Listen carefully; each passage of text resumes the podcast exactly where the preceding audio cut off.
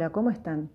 Somos Semillitas Te Acompaña, es un servicio gratuito que brindamos a través de WhatsApp, es de forma internacional, muchos países se han sumado para venir a buscar nuestro material. Nuestra forma de trabajo corresponde a la forma de trabajo de nuestro jardín, que está ubicado en la calle Maipú 669, en San Luis Capital, Argentina. Este audio lo hago con el motivo de, eh, además de brindar esta información, tocar un poco el tema de los padres que están preocupados porque los niños no leen, no escriben, algunos no hablan, entonces la preocupación mayor es van a pasar a preescolar y todavía no saben hacer este tipo de cosas. Primeramente llevar tranquilidad, llevar calma, estamos viviendo un tiempo complicado donde la escuela, el jardín se trasladó al hogar, los papás tenemos que trabajar desde casa, no solo en mi caso soy maestra, sino que también soy madre, y también tengo mis ocupaciones y labores en el hogar, así que estamos todos intentando sobrellevar esta situación de la mejor manera posible. A veces nos organizamos más, a veces nos organizamos menos, a veces podemos hacer una rutina, a veces no. Pero primeramente llevar tranquilidad de que en un punto estamos todos en la misma situación. En líneas generales quiero tocar el tema como mamá y como maestra, como profesional que tiene que ver con la preocupación de los padres de los niños que están en el nivel inicial. Si bien hay niños de otros países y los sistemas educativos de cada país funcionan diferente, hay una preocupación general de padres que escriben mensajes diciendo mi hijo tiene tres años, tiene cuatro años, tiene cinco años y no sabe escribir y me preocupa que pase el año que viene al nivel primario y no pueda hacer estas cosas. Mucho tiene que ver esto con el instituto, si les exige o no ya saber hacerlo tiene mucho que ver con el proyecto institucional de cada lugar y con el sistema educativo de cada país.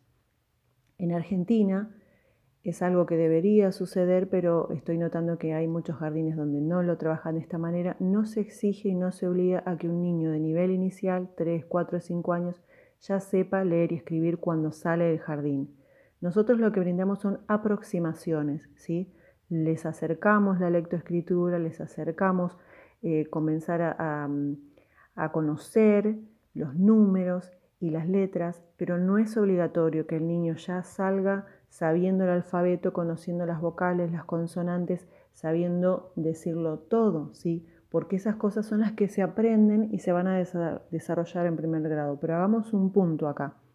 El niño tiene eh, un tiempo para desarrollarse y evolucionar, pasa por una etapa eh, evolutiva que nosotros tenemos que considerar.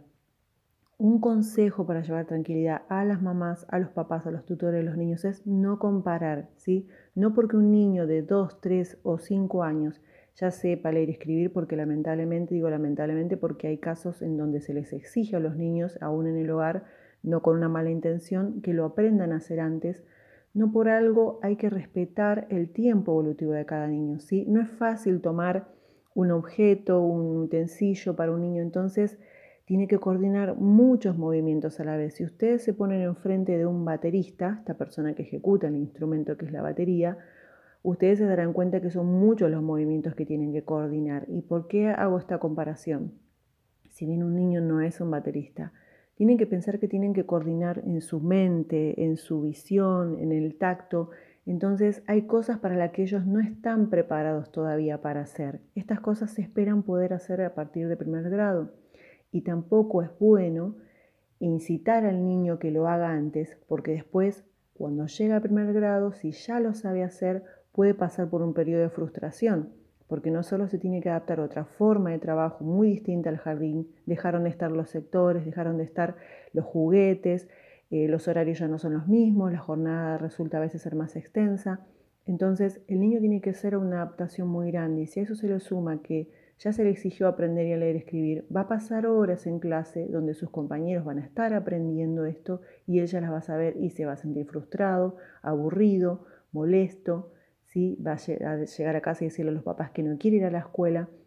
Entonces hay que conocer un poco, tener una base por lo menos, y entender que ellos pasan por distintas etapas evolutivas, ¿sí?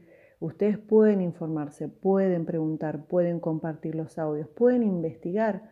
No tenemos todo el tiempo que a veces necesitamos. Yo también trabajo, yo también estoy en casa, yo también estoy dando clases, pero Considero que en medio de todo esto, todos estamos aprendiendo distintas estrategias para llevar este tema, ¿sí? Para continuar con la pandemia en casa, la cuarentena, los nenes, dependiendo del lugar donde viven en nuestro país y en nuestra provincia, en San Luis, se les está permitiendo salir un momento en el día, en el lapso de eh, un horario que se da, una cuadra. Entonces, eh, está siendo difícil, pero eh, si a eso se le suman las expectativas de los papás y la angustia porque ven que sus hijos no saben hacer ciertas cosas y todo eso lo volcamos sobre el niño, lo vamos a estresar, lo vamos a angustiar y yo no juzgo la intención, a veces es una buena intención, pero si nosotros estamos queriendo que el niño eh, aprenda a leer, aprenda a escribir, sujete bien el lápiz, se siente, copie, realmente estamos acelerando procesos que ellos los van a ir llevando con sus tiempos. No es anormal un niño que a los dos años no conozca un color o no sepa una letra. ¿sí? A veces se pasan las cosas y se miden de normal y anormal. No es, no es anormal, el aprendizaje no es cronológico, es evolutivo. Años atrás, cuando uno fue niño y la educación era diferente, si a cierta edad no sabías hacer ciertas cosas, tenías un problema. Hoy es sabido que ya no es así, entonces tenemos que poder darle a los niños el tiempo que necesitan. Y la manera de poder hacerlo es no sobreexigiendo, como dije antes, informándonos de qué es lo esperable para esa etapa que está pasando. Piensen que a partir de los dos años comienza a surgir en el niño la primera adolescencia. En medio de todos estos conflictos le añadimos más carga y bueno, realmente vamos a tener una olla en ebullición. Tampoco queremos niños y no queremos que su cabeza esté llena de información que no pueden procesar. Hay mucha información para ellos para procesar. Piensen que conocen el mundo que los rodea a través de los sentidos. Y si yo solamente lo siento y lo limito a trabajar una fotocopia, que no es lo recomendable, y en nuestro jardín no se trabaja en fotocopias, con niños desde 0 hasta 5 años no se debería trabajar con fotocopias. Eh, si yo lo limito y le doy una lapicera o un lápiz cuando en realidad todavía tiene que manipular crayones o lápices anchos para ayudarlo con la motricidad fina, lo estoy, le estoy sobreexigiendo. Entonces, llevar tranquilidad, apoyar el trabajo y la labor que ustedes están haciendo en casa, dar algunos tips, pero sobre todo tenemos que esperar. No porque yo acelere un proceso quiere decir que a mi hijo le va a ir mejor. No porque se lo enseñe antes va a ser el más inteligente y el más destacado, de la clase. No necesitamos niños que sean súper inteligentes, necesitamos que también en medio de todo eso sean felices. Y la felicidad no es que el niño va a estar las 24 horas del día contento, sino que puede encontrar algo satisfactorio en lo que está haciendo. ¿sí? Necesitamos que eso le resulte bueno, que pueda haber placer y displacer en las cosas que hacen, ¿sí? porque también les vamos a estar dando herramientas para la frustración. No puede ser 10 en todo y saber todo más que otros nenes y que eso pensemos que, porque puede pasar y no es un juicio de valor, querramos que nuestros hijos se destaquen. Se podrán destacar en arte, se podrán destacar en música, se podrán destacar en otras áreas, no necesariamente tienen que destacarse en todo y no hay necesidad tampoco de que se tengan que destacar, ¿sí? Este, a veces ha pasado a lo largo de la historia y hasta me ha pasado a mí. Yo no he sido una niña destacada. Al lado de mis hermanos yo tardé mucho más en aprender cosas que a ellos les llevó menos tiempo, pero eso no es algo anormal. Los procesos por los que yo traspasé fueron diferentes y esas cosas que más me costaron terminan, terminaron siendo mis mayores fortalezas. Entonces, alienten al niño en las cosas que en este momento está pidiendo aprender. No es lo mismo un niño que se le exige, se lo sobreestimula y se le pide que ya aprenda ciertas cosas que un niño que pide, que quiere lápices, que quiere colores, que quiere una hoja que no tenga renglones. No es lo mismo. El aprendizaje también es al tiempo del niño. No estamos diciendo dejo todo el mundo a merced de él, lo que él quiera, cuando él quiera, todo lo que él necesite. No puedo darle al niño todo lo que cree que necesita. No puedo darle todo lo que cree que, que quiere porque podrían inclusive ser cosas nocivas para él. Tengo que darle lo que como padre, a través de mi criterio, de mi razonamiento, el niño realmente, puntualmente está necesitando. Te puede llegar a pedir toda una juguetería entera, pero no necesariamente es lo que él está necesitando, ¿sí? Así que reitero que no es un juicio de valor, nadie nació siendo padre, no somos perfectos. En medio de nuestras imperfecciones se perfeccionan eh, nuestras debilidades, así que eh, alentarlos pedirles también como maestra, por favor, de que no les exijan a los niños que en este momento de la cuarentena se aprendan todas las tablas, se aprendan todos los análisis de oración. Cada cosa tiene que ser paulatina. Así como nosotros los adultos hay muchas cosas que no podemos sobrellevar durante el día, eh, nos estresan, nos agobian o nos angustian o nos desesperan. Tenemos que llevarle un poco de tranquilidad a los niños y a veces, a veces ellos se esfuerzan por hacerlo para nosotros. ¿sí? Leo casos de papás que dicen, mi hijo se tira en un sillón, tiene cuatro años, se tira en un sillón y no quiere leer, no quiere escribir, solamente quiere jugar y ver televisión. A ver, miremos el entorno que le estamos brindando. Si nosotros promovemos que la tele esté encendida, el niño va a querer ver la televisión. Si el control remoto está a su alcance, el niño va a querer manejar el televisor. Entonces, seamos sensatos con las cosas que pretendemos en los niños a través del ejemplo que le damos.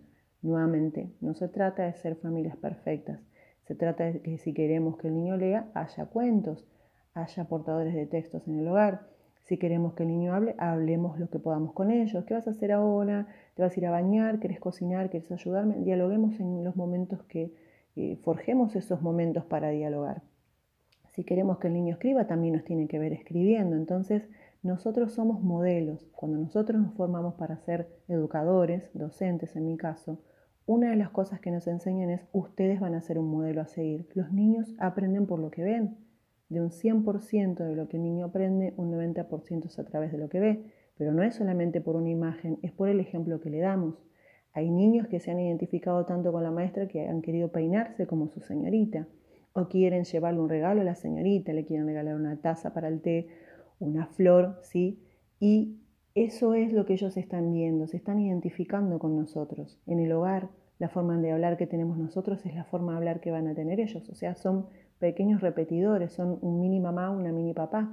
Por eso a veces dicen, este se parece tanto a mí o este se parece tanto al padre. Así que ellos están buscando un modelo de identificación que les brinde seguridad, que les brinde identidad y van a fluctuar, van a tener momentos de berrinche, momentos donde algo los supera, los frustra las herramientas que utilicemos en ese momento van a ser las que ellos van a aprender a utilizar cada vez que les agarre ese episodio. Si yo lo dejo a su suerte, y bueno, siempre va a estar a su suerte. Si yo eh, le sobreexijo y se va a sentir sobreexigido y va a ser una persona autoexigente. Entonces, veamos nosotros qué modelo le estamos mostrando. Si yo quiero que sea un niño que se concentre, tengo que evitar los distractores el momento de la tarea, no puedo tener la música fuerte, gente golpeando puerta, tocando el timbre, sonando el teléfono, cantando, o sea, muchos ruidos y cosas que distraen. Eh, como técnica de estudio, que me lo han enseñado en la secundaria y que quizás ahora ya no existe esa materia, eh, estudiar o buscar el momento para hacer la actividad o la clase en ambientes ventilados, con buena iluminación, donde la pintura, o sea, el color de las paredes, no sea fuerte y estimule la visión del niño.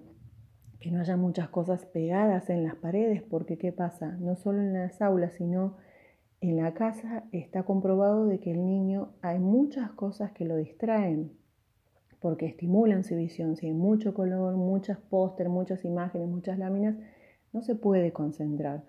Por eso la filosofía de vida Montessori tiene un material que es concreto, que es verdadero, que son materiales nobles y reales, en donde ellos se pueden concentrar en lo que están haciendo, trasladan una bandeja con distintos objetos, se sientan en el lugar que ellos desean del aula y ahí empiezan a indagar el mundo que los rodea.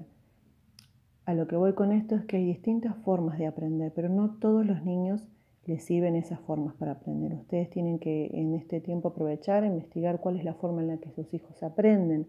La enseñanza multisensorial es muy atractiva, que es la que trabajamos nosotros, porque no se aprende solamente sentándose como la educación tradicional y un niño se le dicta y tiene que pasarlo a una hoja y así se lo tiene que aprender de memoria por repetición, sino que la enseñanza multisensorial hace que un niño quizás lo que no pudo aprender en un área lo aprenda en otra, ¿sí? lo que queríamos que lo aprendiera en matemática, quizás lo aprende en la parte de arte, en la parte de dramatización. Es mucho más abierto. Y hay muchas escuelas en el mundo, sobre todo en el norte de Europa, donde trabajan este tipo de educación, donde aún en las aulas los niños tienen sectores. Estamos hablando de niños más grandes, también tienen sectores y tienen elementos musicales y tienen elementos de gimnasia. Entonces, está bien, comprendo que hoy no tenemos esta realidad en nuestros países, pero en la medida de lo posible observemos cuál es el área que más nuestros hijos están desarrollando, cuáles son sus intereses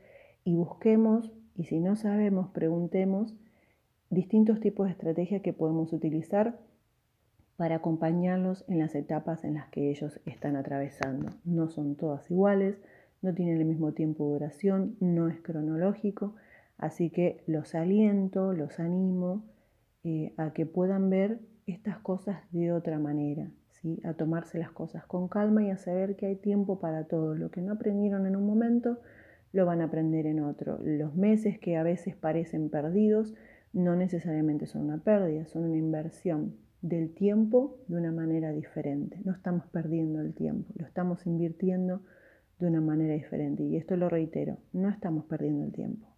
Simplemente lo estamos invirtiendo de una manera diferente. Lo mismo pasa, aunque la comparación obviamente es rara, pero con el dinero va a pasar lo mismo. No lo estamos perdiendo. Cuando compramos las cosas para comer, no lo perdemos, lo invertimos en alimento. Entonces hay que ver cada cosa de una manera diferente y tratar delante de ellos de llamarla también de una manera diferente. Si no estamos en casa de vacaciones, no estamos jugando, tenemos que seguir aprendiendo. ¿sí? Así que cualquier cosa que uno no sepa, se puede informar, puede preguntar, puede indagar. Pero más que nada porque lo estoy notando y sé que los padres se afligen y los nenes se frustran, tomémonos un poco las cosas con calma, vayamos un día a la vez y se van a empezar a ver los frutos y los resultados.